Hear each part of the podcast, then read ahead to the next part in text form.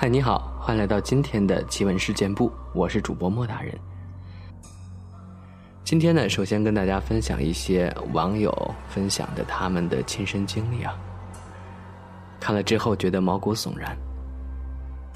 网友一，有一次我跟朋友开着面包车去外地，晚上十一点多了，路过一个路口，前不着村后不着店荒无人烟，这时。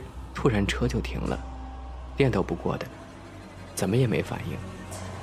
我跟我朋友就坐在车上，没有一点办法。这时候我朋友说：“听说这儿以前出过很多起车祸，死了不少人。”我朋友呢提议下去烧香，可是我们身上哪来的香啊？于是就点了三根烟，在车后面点上了，紧接着车就通电了。我拿着点着的烟，他开着车就走，烟一会儿就着完了，车又断电了。我又点着了三根，车又恢复了正常。直到这三根烟烧完了，车也没有再灭火了。看来是之前的不够啊。网友二，大概六年级的时候吧，有天晚上我家电灯坏了，我爸呢就把床头灯安上了。半夜的时候。我想上个厕所，大概农村的小孩子都知道吧。晚上爸妈会把夜壶放在房间里面，也是巧了，那个夜壶呢刚好放在了镜子面前。我过去上厕所，结果就看到镜子里面有个影子。当时我也没多想，觉得一定是自己吧。然后我蹲下来，正准备上厕所，突然我发现不对劲儿了。我都已经蹲下了，但是镜子里面那个人影还站着呢。他是谁呢？而且手还往外伸着。补充一句，睡觉之前灯是好的，当时上厕所打开灯时就坏了。这个真的吓到我了。网友三，他说那是在小学六年级的冬天，那时候骑自行车上下学，冬天很冷的。需要点炉子取暖。凌晨四五点就从家里拿柴火去学校点炉子。冬天四五点特别的黑，我有点害怕，便从庄稼地的小路过去，可以近一些。在快到学校的十字路口时，不知怎么的就停了下来，然后就看到好多半透明的人从路上过去。感觉我在不自觉地给他们让行一样，但我很确定他们的身体都是半透明的。当时的我还能穿过他们的身体，模糊地看到马路对面学校的墙呢。现在回想起来，真瘆人。网友四，这件事呢发生在二零一五年的清明节，那天也和往年一样，我家与几位伯伯家约好一块儿去。尧地园扫墓，大家都祭拜完祖先后，也像往常一样，在墓地旁找了个干净的地方坐下吃东西聊天当时呢，也不知道是谁说了一句：“好无聊啊，有 WiFi 就好了。”可能是中毒太深了，听见 WiFi，大人小孩都不自觉地掏出了手机上网。但是由于是在公墓区里，信号很差，别说是 WiFi 了。就是用流量都卡的不行。就在没有一个人能上得了网的时候，突然我堂弟幸灾乐祸地说：“ 瞧瞧你们那人品，你们一个个都用不了，就我的手机行，还连上了 WiFi。”哈哈哈。他刚讲完，我们都不信，但他当着我们的面真的打开了网页，我们就不得不信了。然后奇怪的是，我们六七个人。都搜不到那个 WiFi。后来，直到我们走到姚地园门口时，我堂弟还是能连上那个诡异的 WiFi，感觉 WiFi 主人就在我们身边一样。这件事过去一年了，直到二零一六年清明，又和往年一样，相同的事又发生了。谁都搜不到的 WiFi 又被我堂弟连上了。唯一不同的是，上次他是兴奋得意，而这回。他开始害怕了，心惊胆战的。虽然这两年上坟都是出太阳的好日子，但他还是感觉阴风阵阵，心里发毛。今年清明来了，不知道他还能不能连上那个诡异的 WiFi 呢？好想知道。可惜今年清明我不去了。网友五，记得还是小时候呢，奶奶跟我说的。这里就用第一人称来讲述吧。我九岁时上小学三年级，每天上学都要途经一条小道，而在小道的旁边有一个废弃的厂房，就是那种铁皮板房。每天经过小道时，都觉得阴森森的。直到有一天，那天我一如既往的走那条小道去上学，天刚蒙蒙亮，还能看见星星和月亮。我在迷迷糊糊中走着。突然，一阵敲锣打鼓的声音把我惊醒了。我一下打了个哆嗦，仔细的听了听那个声音，正是从那个废旧厂房传来的。我循着声来到了那个厂房的门前，好奇的张望着。那声音是从那个幺零三房间发出来的。于是我穿过了一个门洞，来到了幺零三房间。由于门紧锁着。我只能透过窗户向里边看。此时耳边还响着震耳欲聋的锣鼓声。可正当我看向屋里时，却只有几把瘸腿的破椅子。后来呢，我听老人们说，那是黄仙儿在开会呢。网友六，这件事儿是我小时候的经历了，我记得非常深刻，直到现在想起来都觉得很不可思议。小时候我身体很不好，经常生病去医院。到了大城市也是这样。我五六岁时突然生了一场重病，上医院吃中西药、输液都不管用。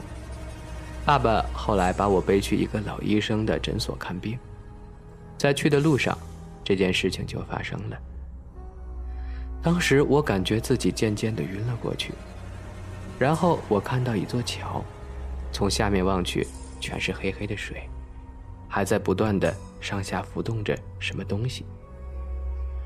我害怕的到处喊“爸爸妈妈”，在桥上一直跑，可怎么跑都跑不到桥的那一边，好像这座桥永远没有尽头一样。当时我吓哭了，哭了好一会儿，听到妈妈在叫我，我就跟着声音走，走了没多久，就看到桥的尽头。左右两边都有商铺。我在左边看见妈妈趴在我睡的病床旁边，然后我不知道怎么的，突然条件反射的回头看了看，这一看居然差点把我给吓死。桥上旁边居然有个牌子，上面写着三个大字：“奈何桥。”我当场就懵了，突然听到有人说：“你还不走？”然后就有一黑一白的两个人拿着一根很粗的铁链，两人手上都有像鸡毛掸子似的东西。我看到后就往左边跑。小孩子那时候都不听话的，大人就用鸡毛掸子打人。于是我跑进了诊所，那俩人也跟着我进去了。我刚进去就被逮了个正着。他们说我本来早就该醒了。只是不知道怎么回事我的魂魄居然在奈何桥上游荡了两天，说我再不醒就会真的死掉。小孩子那时候哪懂那些呀，只知道有人抓住自己就使劲儿的动，好挣脱抓着自己的人。谁知道那俩人居然使劲儿的把我推到了床边，我当时还以为自己要被撞出血呢。谁知道这一撞，我就回到了自己身体里了，接着。我就一下子醒了，身体条件反射的坐了起来。我本以为是个梦，结果转过头看到那两个人的背影，我吓得一直叫。结果我妈就醒了，还问我：“你都昏迷两天了，饿不饿呀？喝点鸡汤不？”我当时就想说：“妈，那有两个怪叔叔。”结果我居然说我饿了，我要喝汤。当时感觉我说饿了那句话，像是被谁控制着嘴巴说出来的，并不是我本意。直到现在想起来，都还是觉得这件事儿太不可思议了。网友七，姐姐家有个女孩，就是我外甥女儿。刚满月的时候，有一天晚上，我们在姐姐家哄宝宝玩，突然间，宝宝看着门外，哇哇的大哭起来。我们猛地看向宝宝看向的地方，就发现一个黑色的影子一闪而过。等姐夫追出去时，却什么都没了。第二天天亮后，姐夫和姐姐找到看事儿的大师说，宝宝出生的时间是阴时，所以满月的时候会有投胎之前和他关系好的鬼友来看他。因为投胎前会喝孟婆汤，所以呀，他就不认识他们了。于是看到才会觉得害怕而哭泣的。小孩子能见到鬼的。这一阵子，我每天晚上上下班，回家后都感觉有什么东西在跟着我，但一回头什么都没有。时间久了，我也就没当回事儿。自从开始工作后，我便买了房子，一个人居住。每天晚上回到家，房子里空荡荡的，关上灯就一片寂静。因为下班晚，每天晚上我几乎十点才到家，简单洗漱后便关灯上床睡觉。而我有一个习惯，睡觉的时候喜欢把头蒙在被子里，睡前还会玩一会儿手机。这样几乎每天晚上都是抱着手机睡着的。关上灯后，房间里的光线很暗，虽然什么动静也没有，但是我总感觉哪里不对劲儿，可又说不上来。只是每天晚上昏昏沉沉睡着后，第二天醒过来身上都会特别酸痛。去了趟医院也没检查出个所以然。直到有一天，我去了姐姐家做客。刚进客厅，两岁的侄女就冲我尖叫起来，直往她妈妈怀里躲，好像见到了什么特别可怕的东西一样，弄得大家好不尴尬。那一整天，侄女都不肯挨着我。我心想，可能是两个月没见孩子，有点认生吧。大家也都没当回事儿。但当我晚上回到家时，姐姐却忽然来了电话，问我现在在哪儿呢？我说我已经到家了。问她什么事儿呀？姐姐绕了老半天，最后吞吞吐吐地告诉我：“宝宝说你背上背着个人，一直对他挤眉弄眼的。”那一刹那。我感觉整个后背的皮肤都炸了。这个故事好像一个我曾经看过的泰国电影，我们之前在节目中也分享过，真的是蛮可怕的。网友九，我的老家叫做玉泉，是哈尔滨的一个小镇。这个镇被火车道分成了两部分，一边叫镇南，那边有市场，可以通往高速公路；另一边叫做镇北，后面是大山。大山里有一片坟地，而镇南跟镇北是没有安全通道的。镇北的人去镇南买菜，要爬火车，走火车道，所以每年都会有被火车碾压的人。而我的家呢，就在镇北，是个小四合院，院内的房子被租了出去。那人养了一条大狗，有一年，狗腿被火车压断了，从此不再活泼。每天都跑来我家门口趴着，后来我就直接把门打开让他进来，给他吃的跟水。他跟我的关系特别好，邻居还开玩笑说：“这狗喜欢你，送你吧。”我只是笑笑，因为家人不让我养。但是每天我依旧跟他玩，给他吃的和水。渐渐的，小狗也变得活泼起来。直到有一天晚上，我睡着了，进入了梦乡。梦里我看到了死去的爷爷，他说带我去吃饭，然后我就跟着爷爷走了。走到一间没有窗跟门的屋子，我跟爷爷穿过墙壁进去了。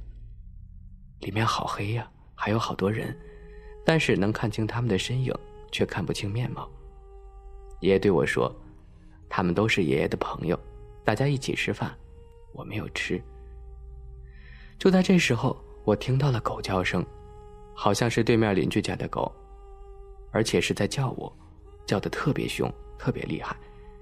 于是我就穿过墙走了出去，看见他在外面等我，然后带着我回家了。等我醒来后，发现那条狗已经死了，我还伤心了好久。而有人说，那条狗救了我。天呀，好感人呀！难道是知道你要死了，所以那个狗呢就死了，去阴间把你救了回来，但是它却回不来了？真的是被戳到了。但是总体来说，今天的故事还是蛮恐怖的，希望大家喜欢。本节目内容呢纯属虚构，故事效果不足为信，也请各位朋友千万不要模仿。今天的内容呢来自爆猛的整理。